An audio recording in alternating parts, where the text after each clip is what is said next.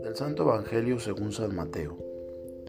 En aquel tiempo Jesús dijo a los escribas y fariseos, Hay de ustedes escribas y fariseos hipócritas, porque son semejantes a sepulcros blanqueados, que por fuera parecen hermosos, pero por dentro están llenos de huesos y podredumbre.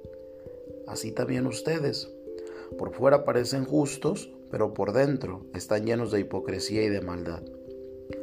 Hay de ustedes escribas y fariseos hipócritas porque les construyen sepulcros a los profetas y adornan las tumbas de los justos. Y dicen, si hubiéramos vivido en tiempos de nuestros padres, nosotros no habríamos sido cómplices de ellos en el asesinato de los profetas. Con esto ustedes están reconociendo que son hijos de los asesinos de los profetas. Terminen pues de hacer lo que sus padres comenzaron. Palabra del Señor. Hoy como en los días anteriores y los que siguen, contemplamos a Jesús fuera de sí, condenando actitudes incompatibles con un vivir digno, no solamente cristiano, sino también humano. Por fuera parecen justos ante los hombres, pero por dentro están llenos de hipocresía y de maldad. Viene a confirmar que la sinceridad, la honradez, la lealtad, la nobleza son virtudes queridas por Dios y también muy apreciadas por los humanos. Para no caer pues en la hipocresía, tengo que ser muy sincero. Primero con Dios, porque me quiere limpio de corazón, y que deteste toda mentira por ser Él plenamente puro, la verdad absoluta.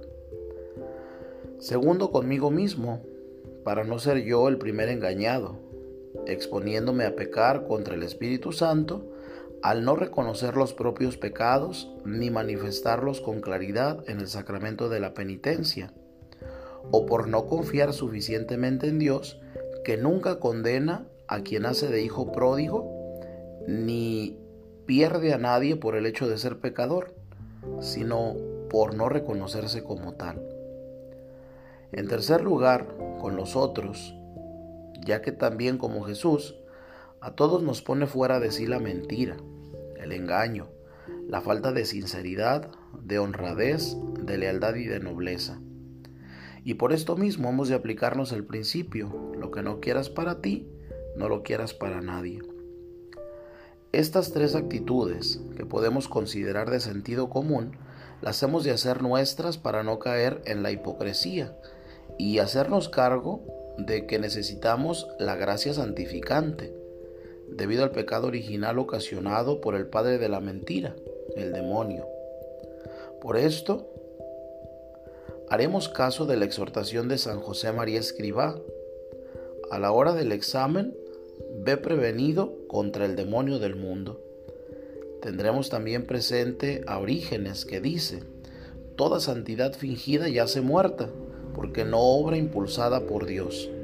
Y nos regiremos siempre por el principio elemental y simple propuesto por Jesús. Que tu lenguaje sea sí cuando es sí y no cuando es no. María no se pasa en palabras, pues su sí al bien, a la gracia, fue único y veraz. Su no al mal, al pecado, fue rotundo y sincero.